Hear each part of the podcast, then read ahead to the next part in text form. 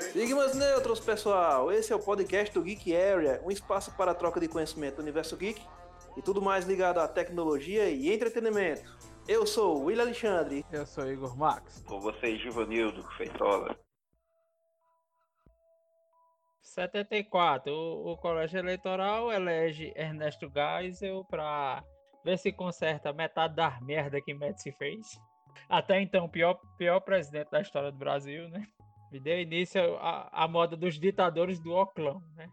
Do óculos é. escuro. Esse ano aqui de, de 1974, com o governo do Ernesto Geisel, foi, foi assim, muito importante, né? Porque foi quando iniciou-se a abertura desse regime é, ditatorial que o Brasil vivia. Né? Então, muitas coisas que, que vinham travando o Brasil dentro dessa, dessa ditadura é, começa a ter fim nesse, no governo dele. Ele é um presidente marcante, entendeu? O AI-5 ainda estava em vigor, né? mas a rigidez começou a ser abrandada. Né? O AI-5 estava em vigor, mas acaba com ele. É o, esse presidente que tira ele a, a validade dele. Né? Por isso que ele é importante. Assim, a partir da posse dele, começou tipo um desmonte meio gradativo. Né? Isso, exatamente. Agora sim, é, começa com ele, mas a, a, perseguição a jornalistas, a artistas também estava forte ainda nesse tempo, né? O início da abertura, que eles chamaram de abertura lenta, segura e gradual, começa naquele período. Até porque esse, esse general Geisel, ele fazia parte de, uma, de, um, de um grupo de generais que eram mais moderados, né? Em relação ao, aos antecessores dele, que era o, o, o Costa e Silva e o Médici. Então ele tinha uma visão positiva em relação a essa questão da abertura e iniciou seu governo para isso. Agora sim, ia ser como ele mesmo é, taxou lá, lenta, segura e gradual, não tinha pressa nenhuma. Enquanto não, não fosse revogado o ato institucional 5, por exemplo, e continuava a perseguição à imprensa e uma série de outras coisas. Sei. Ô, ô Igor, ô Isvanildo, é, essa questão assim que eu vejo de Vladimir Herzog é que sempre assim aparece alguma coisa na televisão, assim, não fatos novos, mas É, essa questão aí do, do Vlado, né, como chamava, surge justamente nessa, nessa parte da, da reabertura, né? Durante o AI-5 lá e, e, essa, essa forma de governo severa da, da ditadura, muitas coisas eram abafadas, certo? Então, a, a, as torturas já existiam, né? Só que a imprensa era, era era reprimida. 70, 74 teve eleição, ele liberou eleições é, diretas para o parlamento e fez algumas aberturas em relação à questão da imprensa. É, só que foi em 78, com o fim do AI-5, já começou a, a liberar é, a questão da censura prévia. Então dava mais liberdade para imprensa. É, o pessoal da imprensa, jornalistas tinham um, um, pouco mais de liberdade para fazer seu trabalho. É, só que o que acontece? Eles falavam, tinham suas opiniões, tá? não, não, tinha alguém para é, impedir que você publicasse uma coisa, mas aquilo que você publicava é, tinha consequências, né? Então, o Vladimir Herzog era dire, é, diretor da TV Cultura, era jornalista da TV Cultura, a TV Cultura descia além no, no governo, né? Fazia sua, sua, seus editoriais e tal. E aí ele é convidado a prestar depoimento numa delegacia e, e ele vai, né? Seu depoimento lá, para seu interrogatório lá. E aí, nesse processo, ele é torturado e morto dentro das dependências lá do, do Exército. E isso, como já havia uma certa abertura é, da imprensa não, não é assim não é uma abertura nossa como a gente tem hoje não mas assim a imprensa já noticiava esse tipo de coisa e aí ganhou grandes proporções né porque ele ele, ele era um jornalista fazia o trabalho dele de repente foi intimado a dar um depoimento vai dar o depoimento e morre é, assim e tem muita coisa ao redor né dele assim também além de ser jornalista da TV Cultura que sempre foi uma TV meia pública e meia independente porque é vinculada a uma fundação né é de uma fundação ele também era, além de tudo, além de ser militante do Partido Comunista Brasileiro, ele também era professor da USP, né? Que na, na, no ideário dos milicos era, era o antro dos comunistas, né? Tanto que eles tentaram até, fech, é, até tentaram fechar a USP e tudo, né? Aí, o, o cara era o pacote completo de uma pessoa só, né? Justamente essa questão dos desmontes do, dos dois, dos dois COD, né? Que era no, no Rio, em São Paulo, teve até aqui em Recife também. É, isso aí também foi uma coisa também paulatina, porque também teve a questão da, da resistência que Geisel também enfrentou dentro do, do, dos militares.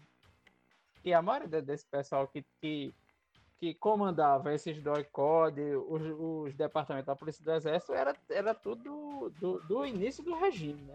Era, todo, todos eles eram do início do regime, né? Aí, com certeza, não vou dizer... Santo, o Geisel não era, não. Mas aí, essa, esse pessoal que, que ainda dominava a, os porões da ditadura ainda era o mesmo desde o início de, de Costa e Silva, né? E, e assim, como tá, é, ele estava lá no, como presidente, tinha coisas que iam passar por ele, né? Ele, ele não ia, digamos assim, saber. É, não que ele era inocente, como você disse. Mas eu, eu separei um trecho aqui de, um, é, de, um, de uma entrevista de um, um site da Veja aqui, do, é, do Reinaldo Azevedo. Ele, uma coisa que ele fala bastante. Sobre um episódio é, durante a decretação do AI-5. O vice-presidente, à época, do, do Costa Silva, era contrário ao AI-5. E aí ele discus, é, discorrendo lá contrário, dentro da reunião, um ministro lá diz, o senhor duvida do nosso presidente, da, da, das mãos honradas do nosso presidente? Aí ele vai e diz, do nosso presidente, não, eu duvido do guarda da esquina. É, esse ministro era, esse ministro era Mário Andreasa, o avô de, de Carlos Andreasa, do colunista e editor é. hoje. É, ele era o ministro da infraestrutura do governo. Ele e Delfim, assim, meio que era o contrário, mas acabaram aceitando o AI-5. Quase né, essa questão de dizer, o problema é justamente o guarda da esquina, né? O poder que ele vai ter na mão de, de, de repressão violenta mesmo, né? Pois é, o, o Geisel tá lá no topo, ele pode se preparar para ser contrário, a tortura, essas coisas, mas lá embaixo, né? Aquela ah. galera que tá lá desde o início, como você falou, né? É mais ou menos assim o medo que a gente tem hoje da garantia da lei e da ordem, né? Exato. É justamente. E por isso que o, é, boa parte dessa geração lavajatista e esses, esses falsos direitistas liberal daqui, que não são nenhum nem outro, esses reaça daqui foram contra a questão da lei de, de abuso de autoridade, né? Porque tem que Exato. ter freio mesmo, cara. Tem que ter freio mesmo. Tem que ter. É. Sobre essa questão da tortura, tortura, prisão política, eu acho interessante indicar aí que eu, que eu assisti esses dias, achei bem legal. É um documentário Narciso em Férias, Narciso em Férias, que é o relato do Caetano Veloso quando ele foi preso pela ditadura. Não foi na, na no governo Geisel, foi bem no início. Foi pouco depois do, do AI-5. Foi, foi dois Mas dias eu... após a, a, o AI-5. Dois dias após. Dois dias após, né? É, eu vi uma entrevista dele comentando, dizendo até da, que ele ficou no, no final de um quartel lá em Salvador, né? No, numa casa-matazinha presa. Aí, aí ele disse que até um sargento que se compadeceu com a situação dele, que não concordava, ajudou ele a ter visita íntima e tudo quanto fosse. Né? É uma coisa muito interessante ver isso aí. Mas é que tinha gente dentro que não concordava, né? E, e assim, você vê a, a, questão do absurdo que era, porque ele foi preso em casa, saindo de casa, não disseram para onde ele ia, le, levaram ele para outra cidade, sabe? E o cara passou, se eu não me engano, seis meses preso, não sabia nem do que estava sendo acusado. É, esses dias eu tive um debate com um amigo meu sobre questão da, da prisão do, do, presidente Lula, né, do ex-presidente Lula, ele, ele tem uma visão bem alinhada à visão do, do, presidente, tem a narrativa que foi uma prisão política, né? Eu, a minha opinião é que não é uma prisão política. É a minha opinião, assim, respeito às outras, tal, mas quando eu vi esse tipo de coisa, vi esse documentário e a, a gente estuda a questão da prisão do, do Vladimir Herzog mesmo, você vê que uma prisão política assim é, é uma coisa bem mais né, hostil, né? É, isso aí é também muito querer se, se apropriar de, de, da história, querer recontar a história para ter um benefício próprio, né? É assim, é, é, pode dizer que assim que a prisão dele é, nos anos 70, acho que foi 78, né? No tempo que ele estava na greve metalúrgica. Naquele tempo, sim. A prisão dele sim, naquele tempo, sim. Foi ali foi para debelar, foi para debelar a greve geral. Né? Ali foi para debelar a greve, greve geral, mas a, assim, a, essa, essa condenação dele agora é, é óbvio, depois que tudo que apareceu com o Intercept, que teve um, um cunho político por trás. Mas que guardou-se o fato jurídico. Não, não quer dizer que, pelo amor de Deus, ele não é inocente, é diferente. É nessa entrevista que o Vitor Caetano mesmo, ele disse quando ele foi para o exílio, foi que ele soube do que ele te- teria sido acusado, do que estava na folha de registro dele, o mandato dele, que foi por atitude subversiva e por abuso contra o como é mesmo, virilismo, alguma coisa assim, por atitudes sem, sem, que depreciava o virilismo, alguma coisa do tipo. Uma Diz coisa diz que absurda. foi, foi ele, ele, é, ele compô- compõe músicas que a- atente ao virilismo, né? É. E ele tinha cantado o hino nacional no ritmo da, da música Tropicália. É, Como aí é até que que foi não- o ato subversivo, né? Que foi contra um Exato. símbolo pátrio, né? que Ele disse. E, e aí o que acontece? Eh, Foi uma denúncia de um, um jornalista, um jornalista foi lá, denunciou, o cara foi preso seis meses, não teve direito a advogado, não teve direito a processo, teve direito a uma acusação formal, né? E ficou preso seis meses lá, de- de- é, um dentro de uma solitária, um mês dentro de uma solitária, né? Então é, uma- é um, um documentário bem interessante para gente, pra gente que quer entender essa questão da prisão política. E no caso dele, ele não sofreu torturas físicas, assim de como alguns sofrem de, de apanhar, choque elétrico. É, não, Ah, foi só a privação mesmo, né? É, não chegou a esse ponto aí, mas se a gente quiser entender o que foi esse momento, é, é uma boa. Essa questão dessas bombas que explodiram na AB, que não foi só uma só.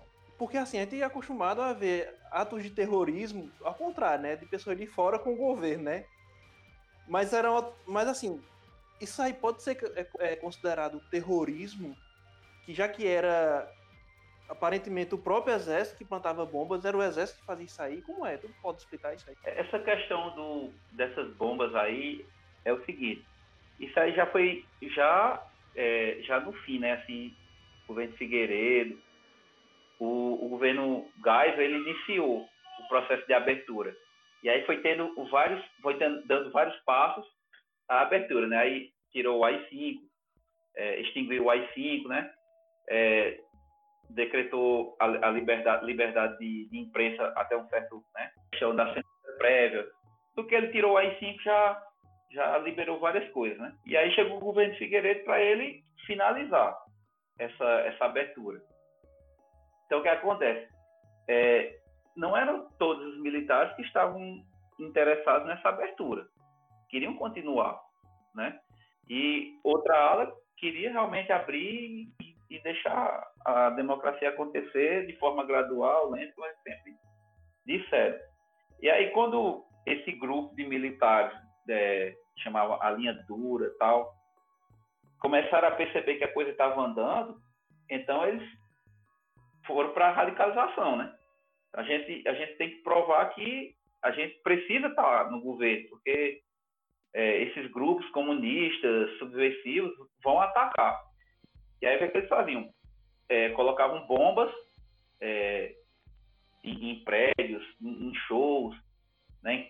Inclusive teve até um que encontraram um sargento lá morto com a bomba na mão e, e outro lá militar dentro de, de um carro. Quer dizer, Eles colocavam aquelas bombas para explodir e culpar os, a oposição ao governo militar para tentar justificar a necessidade deles ficarem no poder. Só que isso aí é, quando teve essa bomba que explodiu na mão de um, de um militar lá dentro, dentro de um carro, desmoralizou eles, né? Porque, poxa, como é que um grupo é, quer justificar sua permanência fazendo atentado terrorista? É, é, foi o atentado, o atentado do Rio Centro, né? Que foi o- esse atentado que deu errado, né? né, Num festival de música, né? Esse pessoal era, foi justamente esse pessoal que co- quando desmonte dos doicode, né? Eles ficaram meio, meio de soldados sem tropa, né? Ficaram meio dispersos, né? Ah, e, ju- e como você mesmo disse, na, naquele, na intenção de que se man- mantivesse o regime, porque, assim, muito, muito tem essa questão ideológica que se apegam muito, é porque também ninguém não, não quer expor as suas chagas, nem os, os seus erros. Porque, no final de tudo, é poder e dinheiro. essa história que quando depois começou a ser revelado, principalmente no começo do, do, do governo Fernando Henrique, tudo que começou a ser aberto, os documentos do tempo da ditadura, as, até o julgamento do STM começaram a ser público, né? Viu-se também que havia muita, muita corrupção, muito superfaturamento, muita obra faraônica, muito, mas muito roubo mesmo. E, e a questão era só essa a luta, a luta ideológica era uma desculpa para se manter no poder. Porque o poder também proporcionava os altos ganhos, que teve muita, muita gente dos militares, principalmente os altos oficiais que ganharam muita grana. Meu avô, meu avô mesmo, ele era chefe de postos do Denox. Aí sempre quando vi, quando tinha uma obra grande, essas coisas, ele, ele trabalhou até na na construção daquela represa, daquela barragem lá de Ibimirim, Poço da Cruz. Meu compadre, o que ele dizia, o que era de oficial que vinha de, de do Rio para visitar as obras e dava sumiço em picape, em bomba, em, em tudo, até em cana, em, em, encanamento, material pequeno, eles davam sumiço mesmo. Não tinha controle, esse negócio de questão, eficiência, de logística, mentira também. Esse cara não tinha controle nenhum. Era desvio de material, desvio de dinheiro. Pedia dinheiro para diária, porque também o, o, governo militar só chamava, só contratava engenheiro de fora para cá, que nós avô ficava acompanhando. É, veio engenheiro da Alemanha, engenheiro da Inglaterra, engenheiro americano, de todo canto. Só, só não, não, aparecia engenheiro brasileiro para trabalhar nas obras, do, nas obras dos militares. Rapaz, isso aí é a política, né? É, não tem nada diferente de, de, hoje, se você prestar atenção, né? Você pois vê é. aí o, o Eles é que ainda secret... conseguiram manter por um tempo essa, essa imagem, essa falsa imagem de, de, que, eram, de que eram certos, gente correta, trabalhador, efici eficiência, eficiência militar. Nunca existiu eficiência no Brasil, desde o tempo do, do Império, a realidade é essa. Você falou uma coisa interessante aí, Igor. É, eu até peguei aqui, mas não quis interromper essa questão da de, de tentar a questão ideológica para se manter no poder. Eu hoje estava vendo no, no jornal da manhã da Globo é, o presidente Donald Trump no, nos debates lá da ONU, né? E aí ele tipo querendo fazer um, um, um movimento como se fosse uma guerra fria entre ele e a China, né? acusando é, a China de o, tudo. O tempo todo fazendo contraponto contra, contra a China. Contraponto, porque é interessante ele criar esse cenário com um grande adversário, né? ele como o salvador da nação tal, para se manter no poder. Também acontece é. muito no Brasil aqui. É, como era Reagan, é. também com, com, com os russos, né? Gorbachev. Sim, com Gorbachev e tudo. É. né? Porque tinha aquela coisa. O cara era um incapaz também, a exemplo de Trump. Era um cara midiático. Ele era um ator, um ator B de Hollywood, né? De repente apareceu o presidente. No tempo não tinha aqueles, te... no tempo não tinha aqueles teleprompter, o, o que dizem é que ele colocava os discursos dele no chão, que era como ele atuava, que ele também, como ator, não conseguia decorar as falas. Aí era, um, ficava um bocado de papel pregado no chão para ele se lembrando das falas. Aí os discursos dele também eram do mesmo jeito. Ficava o palanque cheio de papel no chão para ele discursar. Cara... Mas esses. Pra... É, engraçado é que esses reaça do Brasil tem ele e, e, muita gente nos Estados Unidos mesmo como um excelente presidente. Aí é. o cara não fez nada, cara. O cara era um incapaz, mas tinha esse discurso de diácono de, de querer manter a Guerra Fria que já tinha acabado, cara praticamente já tinha acabado qual, no tempo dele, né? Qual, qual, foi o presidente que deu o choque neoliberal lá? É, que ele, e não, que ele não foi, não é Reagan mesmo? Não foi ele, é ele mesmo, né? É. É, é. foi ele mesmo. E também foi, é, é tipo, ele, ele, é tipo o que é Bolsonaro hoje, né? Tinha esses liberais de meia tigela por trás dele, que propunham um bocado de coisa e que conseguia, no tempo de, de que é o que está acontecendo aqui, no tempo de Reagan, conseguir dominar o Congresso, e o Congresso é que, é que colocava as pautas para andar e, e a, os projetos interessantes a eles também. Da mesma forma, foi o início de, de Donald Trump, né?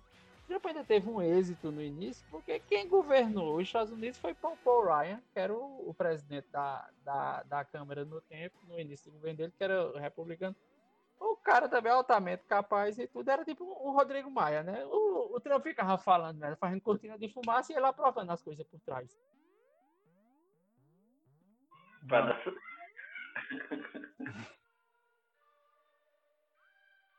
Ô, Givanildo, assim, já, já, já entrou já a questão do- dos atentados, a gente já falou do atentado do Rio Centro, não foi? Que foi em 81. Então, quando foi, assim, em 82, é, que a oposição conseguiu ter a maioria na Câmara, né? Foi aí que a redemocratização realmente conseguiu ganhar corpo ou foi de forma diferente? Porque logo depois teve a questão das diretas, né? Para presidente. É, te- teve essa questão aí, né, da a, a Câmara e tal. É, Era um movimento que já estava caminhando para a reabertura, né, do, de, de fato. E aí a, a oposição vai, tem a maioria na Câmara, vai, vai conseguindo algumas, algumas é, vitórias, né. Aí vem é, a discussão da, de lei da anistia, vem a questão do, do das diretas já, como você falou, né? Só que antes desse momento, em 79, teve a questão do pluripartidarismo, né? Uma Uhum. coisa que o pessoal sempre fala que é importante e tal. Eu até salvei isso aqui para a gente fazer um- um- uma breve observação. Sim. Você tinha Pode dois, você tinha dois, é, dois partidos, né? Que era o, o Arena Uhum. e o MDB. Toda, toda oposição ao governo estava coesa no MDB, né?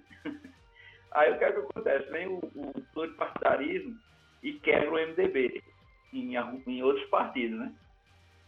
É, e aí o- o, a oposição tem que se reunificar de novo. Essa é uma questão bem interessante em relação a essa, esse pluripartidarismo que, que aconteceu em 79, né? Mas assim, de, de qualquer forma, eles existia um foco dentro da oposição, que era a democracia. Né? Embora eles, eles, eles, eles tenham se dividido em partidos, o foco era a democracia. E aí unia as pessoas que ho- hoje você nunca imagi- imaginava que tivessem junto. Lula junto com Fernando Henrique, né?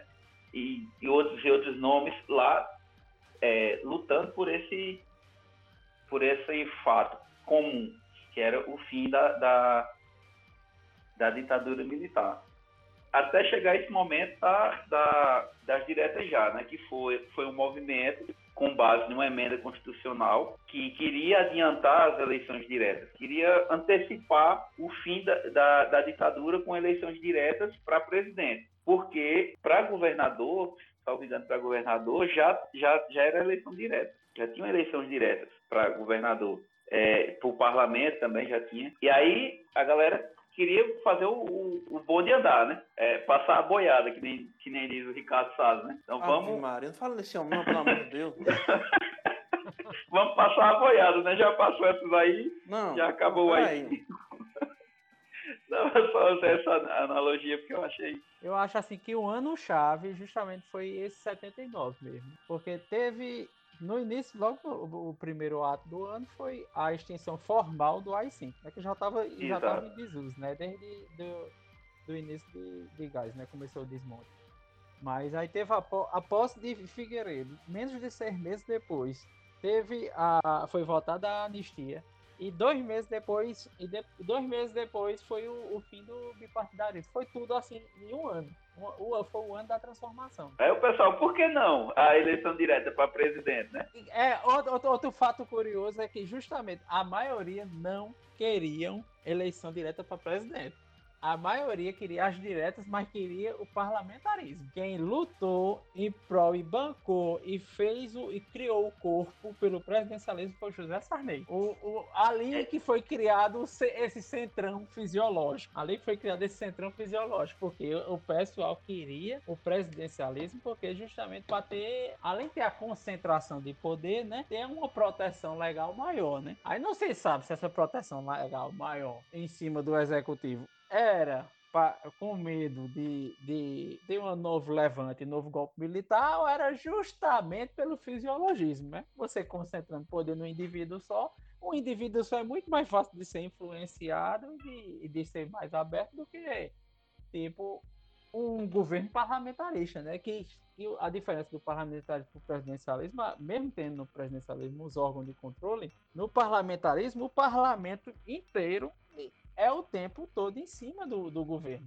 E é o tempo todo fiscalizando o governo, porque eles sabem ali entre eles que qualquer deslize que aquele governo tiver, o governo é dissolvido e qualquer um deles pode assumir. Eu acho que é, nisso é que está a questão, que é tanto que os países mais desenvolvidos do mundo e, a, e, a, e, e as democracias mais exitosas e desenvolvidas não são parlamentaristas.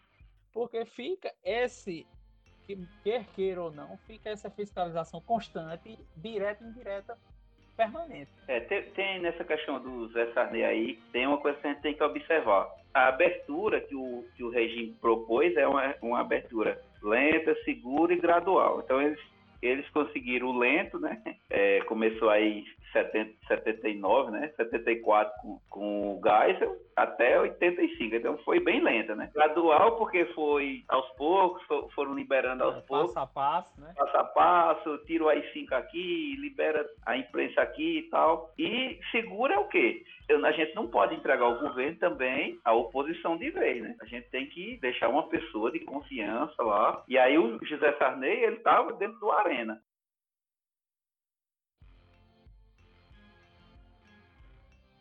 Aí, sendo que o Tancredo tinha suas ligações também, ele sempre teve na política nesse, nesse tempo. Ele, é, ele era visto como um bom nome. É, uma figura moderada, né? Figura moderada. Ela era aceito até pelo, pelos militares, né? Até pelos militares. Então, para ele, tudo bem. E com José Sarney, que era um dos nossos tal, e aí ficou. Eles conseguem, eles vencem, né?